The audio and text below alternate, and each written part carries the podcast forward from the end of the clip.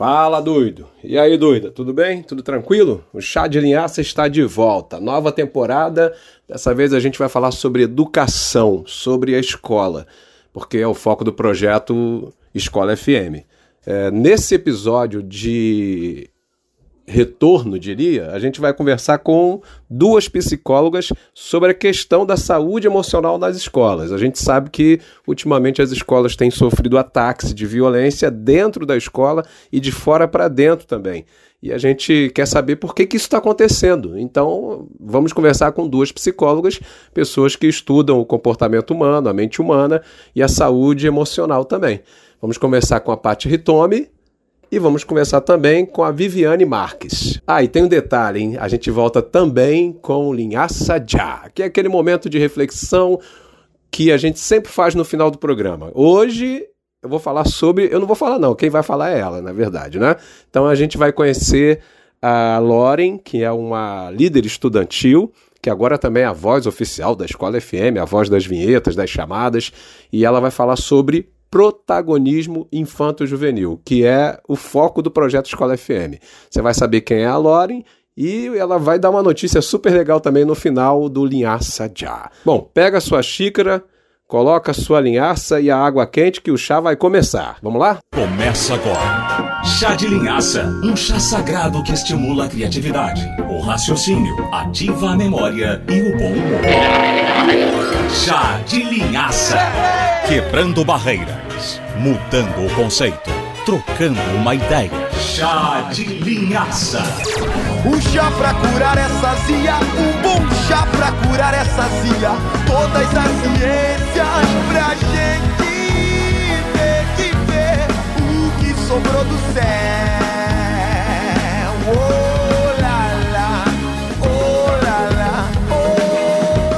Opa, Pati Ritome, tudo bem? Tudo legal? Então, legal falar com você. Aproveitando, eu queria entender melhor sobre a sua formação e sobre como você atua nessas áreas. É, você é formada pela Universidade de Marília, como eu falei, mas tem pós-graduação em educação. Quer dizer, você é formada em psicologia, não é isso? Mas com pós em educação. Você já chegou a atuar nessa área de educação? É... Fala pra gente um pouco sobre a tua formação. Oi, Moreno. Um prazer estar aqui com vocês, juntando duas coisas que eu adoro: chá e um bate-papo bom, né? Então, é isso mesmo. Eu sou formada em psicologia, né? Tenho formação em psicologia, tenho formação em pedagogia, fiz aí algumas pós-graduações na área de educação e atuei na área de educação. Na verdade, eu atuo até hoje, né? É, atuei muitos anos aí trabalhando com adolescentes e na área de ensino profissionalizante e hoje eu trabalho em uma faculdade.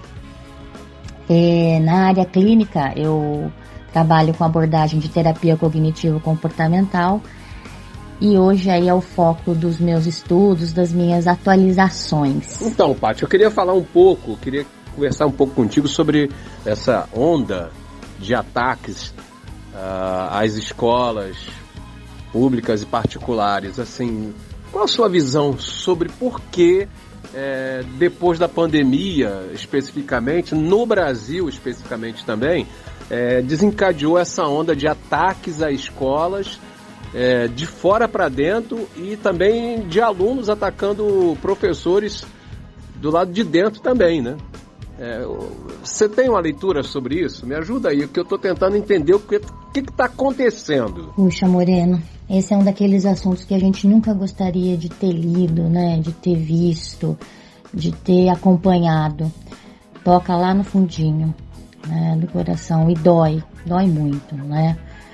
É, acho que a gente ficou em isolamento aí por um tempo e, e a internet acabou sendo o principal meio aí de comunicação, né?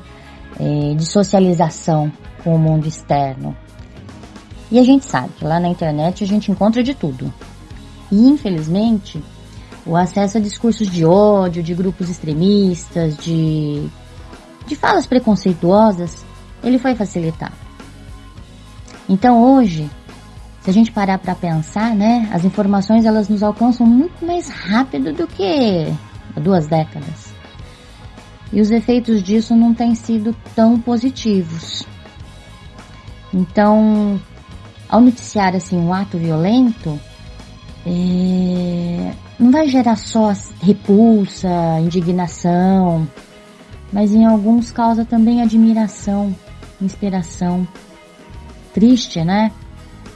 E isso atravessa aquele jovem que, que não se sente pertencente ao ambiente escolar, que não se sente ouvido, que não se sente compreendido. Se for olhar para o perfil né, desses jovens que realizaram esses tipos de ataques, segundo pesquisas aí que, que têm sido realizadas, é, é muito comum encontrar relatos de bullying de jovens que não eram vistos como populares na escola. E somado a isso, há muitos outros pontos aí que a gente pode pensar e refletir também. Eu vejo aí uma falta de compreensão das emoções, falta de manejo para lidar com a raiva, com a tristeza, com a frustração, com aquela sensação de que o mundo está devendo algo para eles, sabe? Então, Paty, queria também que você eh, me desse assim umas umas dicas para mim, né, para os pais, é, professores, você como uma profissional de saúde mental, principalmente, é, o que que você, como você acha que a gente pode ajudar a escola, que a sociedade hoje pode ajudar a escola? Como é que você acha que o Estado pode ajudar a escola a, a lidar com esse problema da violência nas escolas? Dá uma dica aí que tem a ver com a tua área de saúde emocional. Moreno, acho que se eu pudesse definir em uma palavra assim essa pergunta, eu diria acolhimento. É, saúde mental, a, a saúde emocional, elas precisam ser levadas a sério. Um trabalho contínuo, sabe, dentro das escolas, é, um, um acompanhamento, desenvolvimento de educadores que se sentem muitas vezes solitários, né, em lidar com tudo isso no ambiente escolar. E é um trabalho contínuo também dentro de casa.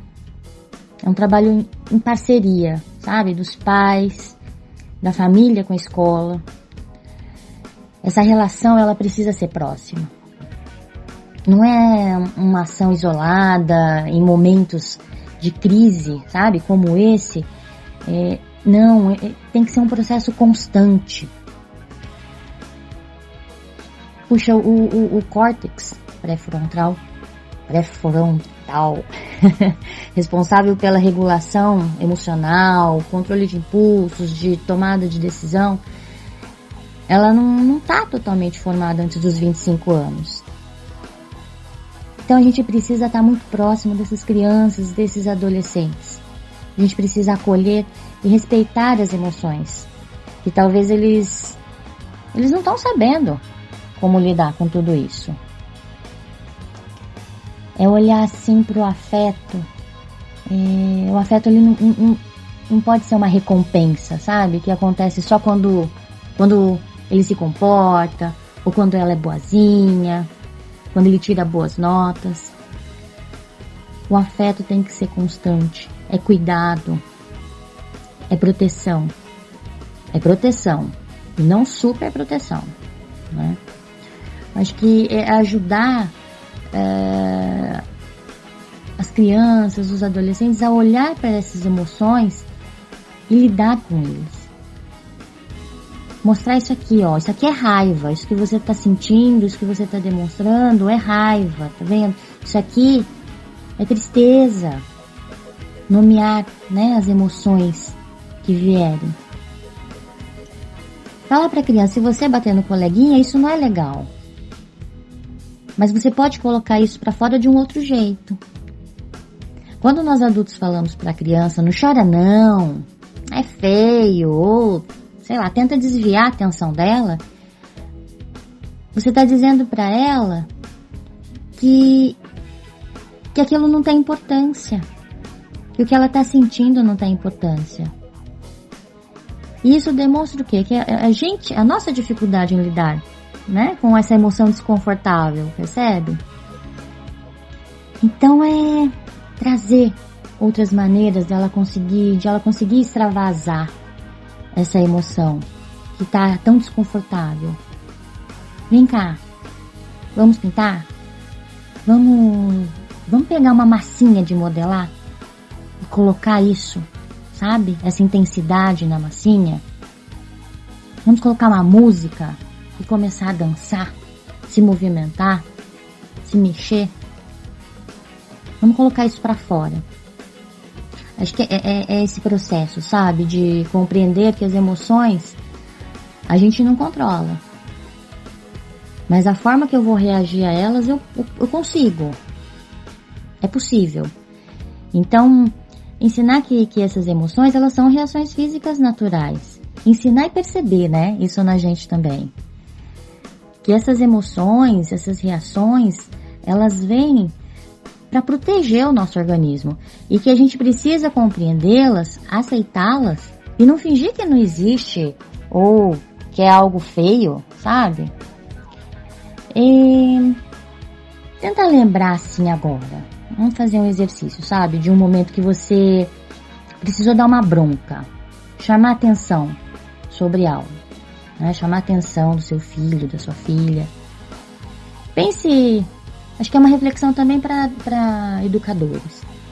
Pense se o que você falou ou a forma que você agiu era condizente com a orientação que você precisava fazer.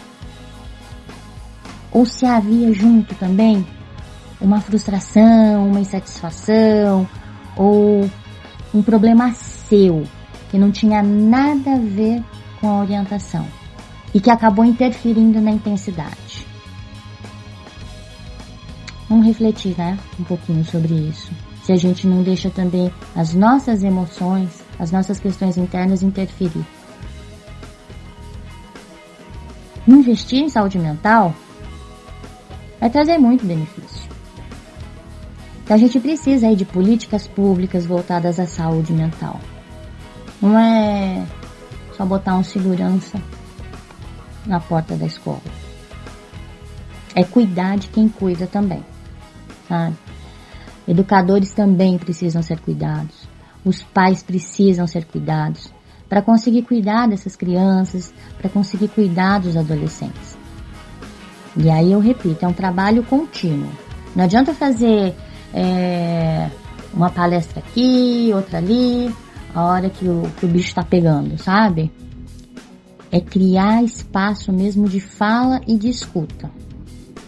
Para que, que as pessoas tenham um, um local onde compartilhar, compartilhar suas angústias, as suas experiências. E isso vai trazer um conforto, porque a gente vai olhar para o outro e falar assim: caramba, eu não tô sozinho. Eu outras pessoas passam por isso e a gente pode estar tá mais junto, sabe? E, e melhorar essa sensação de se sentir tão isolado, de se sentir solitário diante das situações como essas, situações difíceis ou como outras, né, que surgem aí como desafio. Bom, e a gente bate um papo também com a psicóloga Viviane Marques Amorim, também conhecida como Viviane Marques ou Tia Vi, graduada e com licenciatura em psicologia na USU há mais de 25 anos, também graduada e com licenciatura em pedagogia há mais de 20 anos pós em Psicologia Positiva pelo CPAF do Rio de Janeiro e pós em Neurociência e Terapia Cognitivo-Comportamental em Andamento. Então a gente vai conversar com a Viviane também. É... Viviane, fala um pouco sobre você, sua formação e vivência no ambiente escolar. Moreno, tudo jóia. Tô adorando essa, esse convite aí para participar desse chá com vocês. Um chá nessa época de outono é tudo de bom combina com a estação e trocar ideias com profissionais da área, falando sobre educação, falando sobre saúde mental. É muito oportuno, é tudo que a gente precisa nesse momento. Então, sempre atuei na área de educação, desde que entrei para psicologia, atuando. Então, desde meus 17 anos eu comecei já fazendo estágio, correndo atrás de estar em espaços onde eu tivesse como aprender, como trocar. E partindo daí eu fui também fazer pedagogia, também já tenho 20 e poucos anos de formado em pedagogia e atuando também e vendo realidade diferente. Então, assim, eu tenho uma longa estrada aí de atuar na educação, acreditar que realmente só com a educação a gente consegue transformar o que está por aí. E com esse conhecimento eu espero trocar um pouquinho com vocês, né? Por acreditar que a aprendizagem é diária, é sempre, eu estou sempre envolvida em muitos projetos também, porque eu acho que a gente não consegue nada nesse, nesse mundo que a gente está hoje sem se doar um pouco, né? Doar um pouco do seu tempo. Então, o que adianta esse conhecimento todo que a gente adquire ao longo da vida, dessa estrada aí, se a gente não puder trocar e doar, né? O doar é importante, sim. E é no que eu acredito. Qual a, qual a sua leitura sobre o emocional dos alunos durante e após a pandemia? Então, olhando sobre esse tema, durante a pandemia as crianças se afastaram muito, se fecharam muito, ficaram muito focadas né, nas redes sociais, desenvolvendo alguns comportamentos muito preocupantes, né? Alguns tiveram questões de mutilação, automutilação, né? Uma de depressão, até tentativa de suicídio. Houveram muitas questões durante a pandemia, né? Que não foram muito divulgadas, né? A gente não teve muito acesso quem não era da área, os pais e mães mesmo. E durante o auge da pandemia, a interrupção abrupta né, desse convívio social foi muito maléfica, tanto para os jovens como para todas as gerações. Né? Mas deu um certo retrocesso, um desânimo, um desinteresse de alguns adolescentes e jovens pelo, pelo estudo, pela, pela rotina, perda de propósito mesmo. O que eu vou fazer lá para frente, né? Planejar o futuro no, num momento tão negativo, de tanta gente morrendo, deu um, um boom aí nessas crianças, né? E ao retomar, a gente observou que algumas demonstraram uma euforia que parecia uma alegria enorme, né? Pelo reencontro, acompanhada por um não saber lidar com a convivência no ambiente escolar, né? Com o grupo. Então, em casa as, as, situações eram muito contraditórias, né? Porque muita gente perdendo família, triste para baixo, enfim, eles viveram é, um mix de emoções muito diversos que eles não tinham escopo, né? Não tinha material para elaborar aquilo para lidar com aquilo. Foi muita violência que eles sofreram, de um modo geral, todas as crianças, né? Eles levaram tempo para reaprender a conviver, né? Em grupo, brincar com um amigo, foi tudo um, um, aprendizado novo. Foi muito tempo em casa, sozinhos fazendo de certa forma o que bem entendiam, da forma como queriam, no horário que queriam, não tinha horário para se alimentar, não tinha horário para fazer tarefa, enfim. A criança ficava mais solta, até porque não tinha outra opção. Eu estou em casa, né, o meu mundo, minhas regras. E aí volta para a escola de uma hora para outra também, tendo que reaprender a conviver com velhos hábitos, né? Os professores também retomaram, e são seres humanos, com as questões deles emocionais, lidaram com muita perda em casa, né, nas famílias, muita gente morreu, e isso não foi acolhido, a gente não tinha como acolher, né? A saúde pública não acolheu, os governos não tinham como, foi uma novidade para todo mundo. Então foi um aprendizado para todo mundo também. E a recuperação e o fato de que ainda conhecemos muito pouco sobre o efeito dessa pandemia, também assusta a galera da saúde. E a gente mesmo está invocando nisso, trabalhando com isso, questionando isso, e não sabe como é que vai ser. A gente tem que observar por mais alguns anos como é que vai ficar, vão ficar essas gerações aí, né? E nós mesmos, o que, que ficou de sequela disso, como é que a gente está lidando com isso. Vamos ver como é que vai ficar aí para frente, né?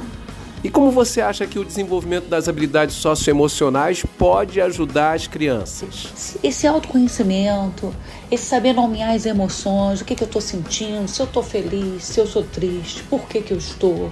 E poder ter locais e momentos para botar para fora. Então, na educação infantil é importante, como nos adolescentes também, ter momentos que eles possam simplesmente sentir as emoções, olhar no olho um do outro, conversar, brincar. A gente precisa nas escolas retomar os espaços lúdicos, sim, com muito gás, porque eles ficaram muito tempo presos, sem ter essa troca. Então eles têm que reaprender a conviver, brincar de pique, brincar de jogar, perder, reaprender a perder, reaprender a brincar e voltar a amar e sair do piloto automático. Na verdade, nós todos retomamos muito uma história de um piloto automático. Ou retomamos ou aprendemos a viver assim. Então, quando eu estou no piloto automático, o que acontece? Eu não respiro direito, eu falo correndo, eu não sinto as minhas emoções, eu mal me conheço, eu não me percebo, eu não percebo o outro. E o que, que falta também aí? A empatia, o acolhimento. E a gente precisa se conhecer para fazer o que for mais adequado para a gente funcionar da melhor forma e poder também atender da melhor forma. Então, o que a gente precisa hoje é de botar o pé no freio e dar um novo olhar para a situação que a gente vive agora. para tratar melhor essas crianças que estão chegando com essas questões, os jovens também, porque foi um período de sofrimento, mas foi um período de sofrimento global. E a gente não tem que minimizar isso, mas a gente precisa falar de uma maneira clara e realmente começar uma, uma, uma atitude, uma atividade positiva e proativa para ontem. Tipo assim, eu já comecei a fazer aqui em casa, com o meu vizinho, no meu modo de viver, né? Para a gente poder chegar a um resultado melhor. Quanto mais rápido, melhor. Um trabalho contínuo, sabe? Dentro das escolas, é... um, um acompanhamento, desenvolvimento de educadores que se sentem muitas vezes solitários, né? Em lidar com tudo isso no ambiente escolar.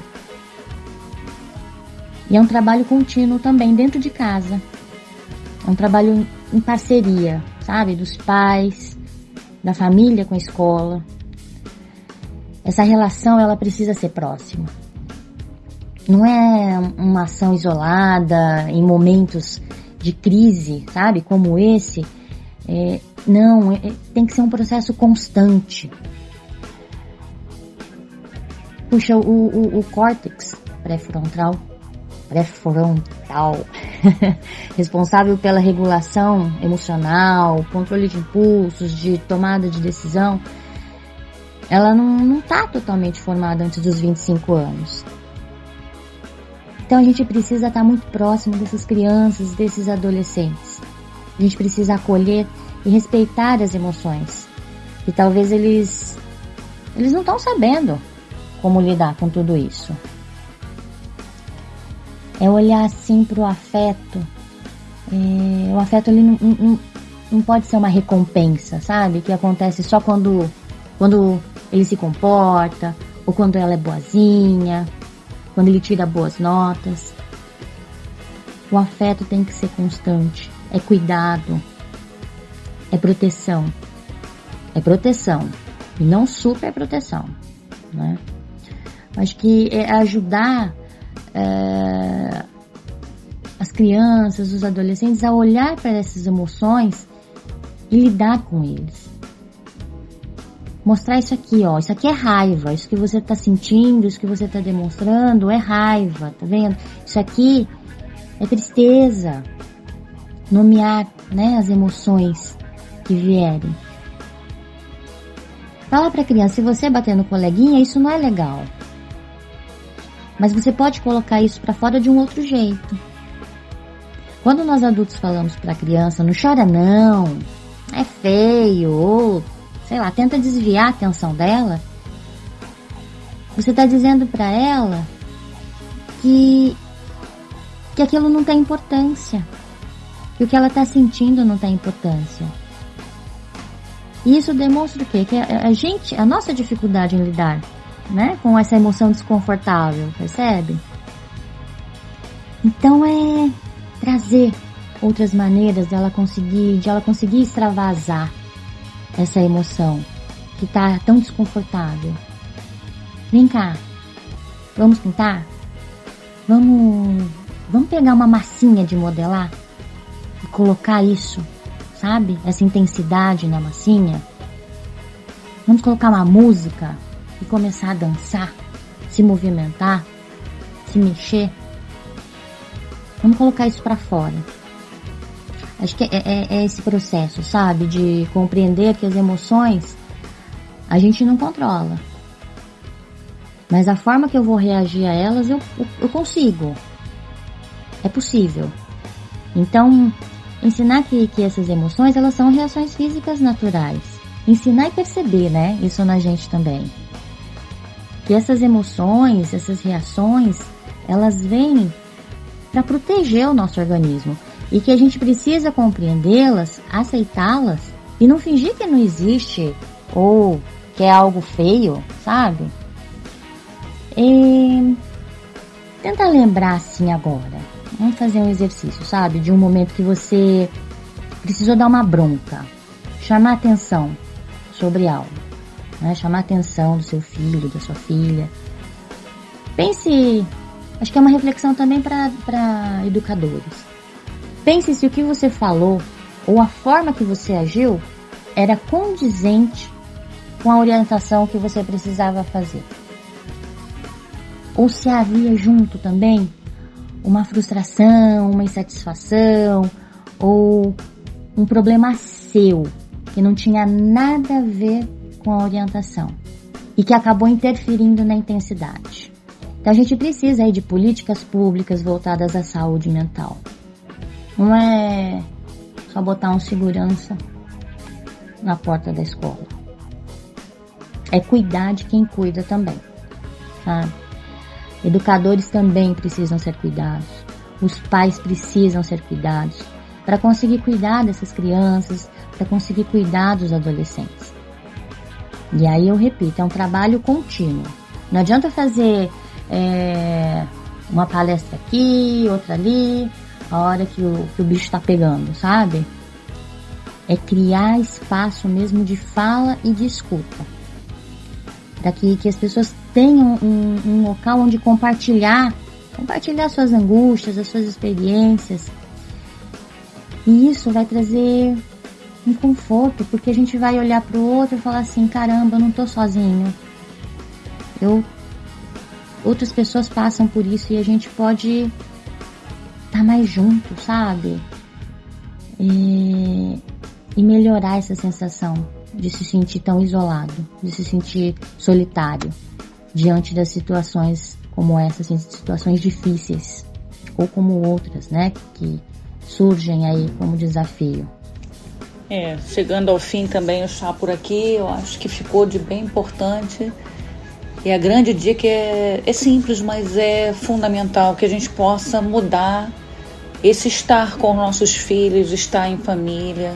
Realmente é tirar o pé do acelerador, botar um pouquinho o pé no freio e ter um olhar, uma escuta, ter momentos de convivência em família, onde, onde o diálogo ocorre de verdade, é o olho no olho, onde eu sei exatamente onde é que caminham as emoções, as minhas, enquanto mãe, enquanto terapeuta, enquanto ser humano, né? Que nós, antes de tudo, somos seres humanos e somos educadores também.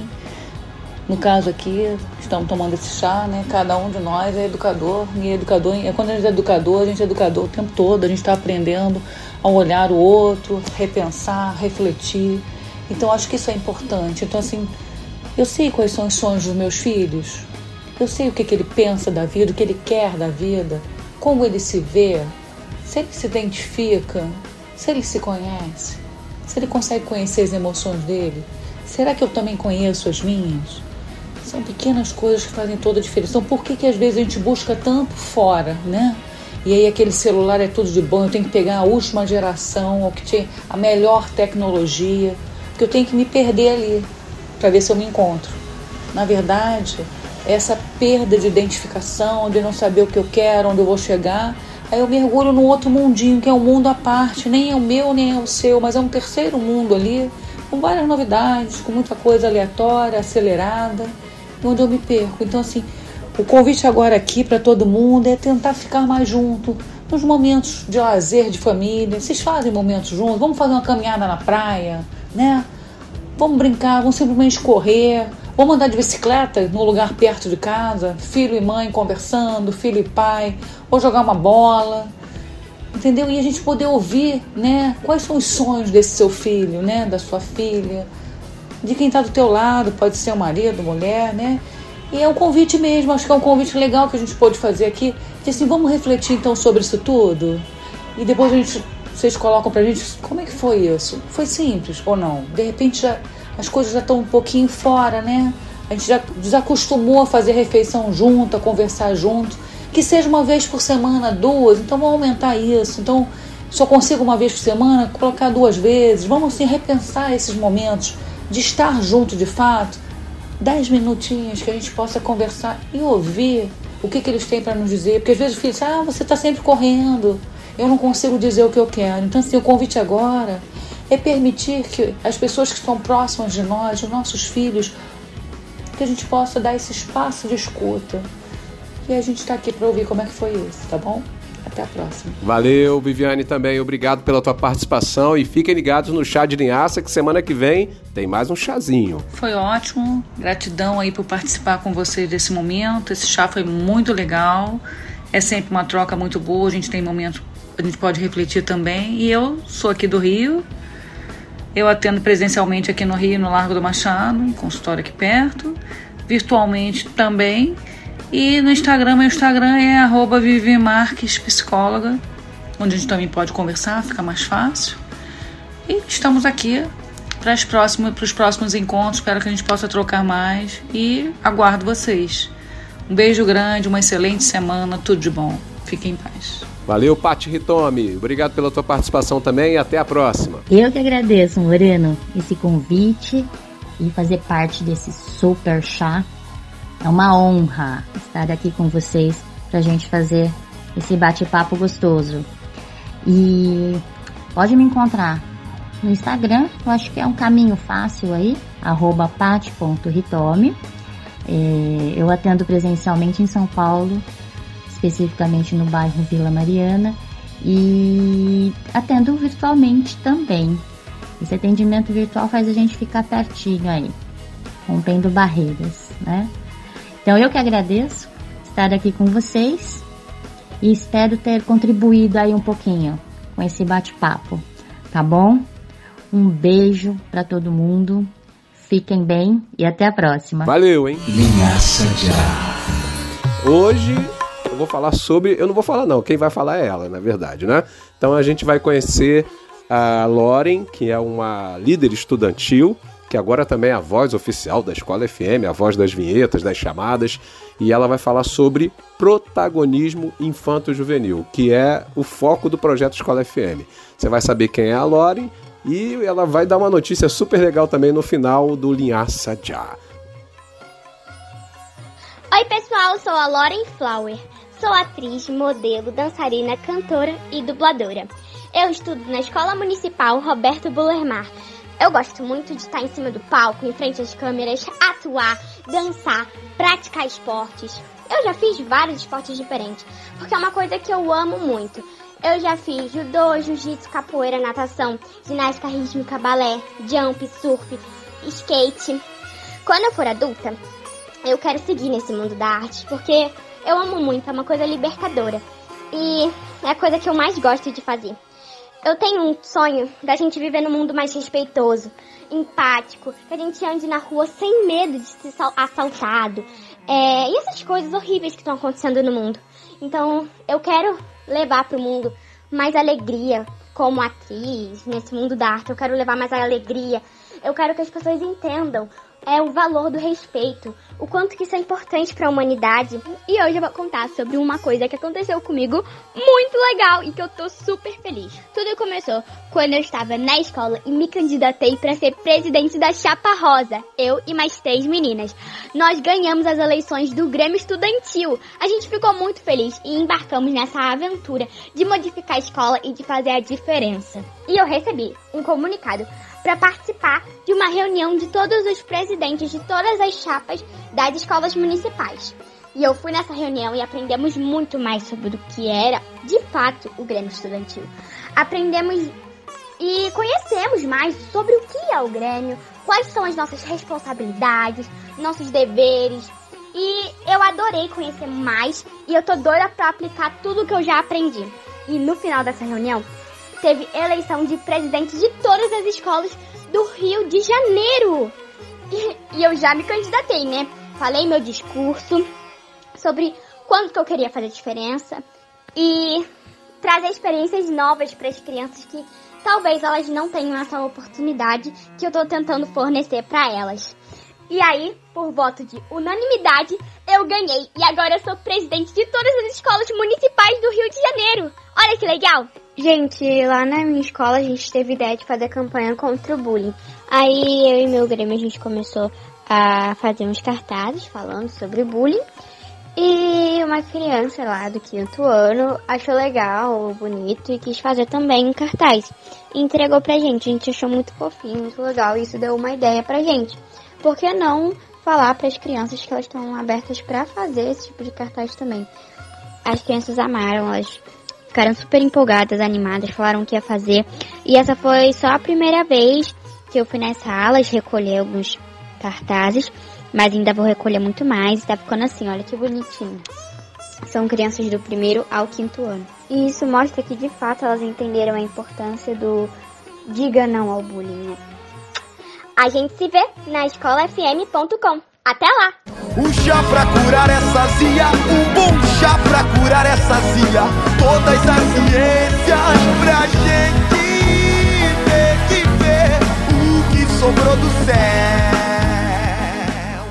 Então é isso. Valeu, Loren. Valeu, psicólogas Viviane e Paty Ritome. A gente fecha por aqui mais um chá de linhaça e voltamos na próxima semana para conversar com um professor.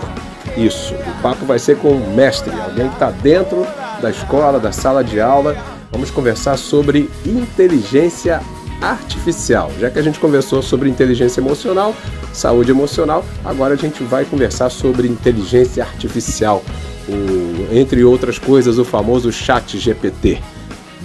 Semana que vem, tá? Com convidados, professores. Um abraço.